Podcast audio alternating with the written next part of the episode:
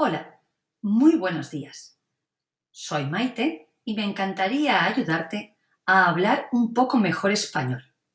Así que haré cada día un pequeño podcast. Empecemos. Hoy es miércoles y continuamos hablando sobre las comidas españolas. Comemos cinco veces al día y después del desayuno viene el almuerzo. Es más o menos sobre las 11, 11 y media de la mañana y consta de un bocadillo que puede ir relleno de multitud de ingredientes, como por ejemplo tortilla de patata, longaniza con pimientos o lomo con queso.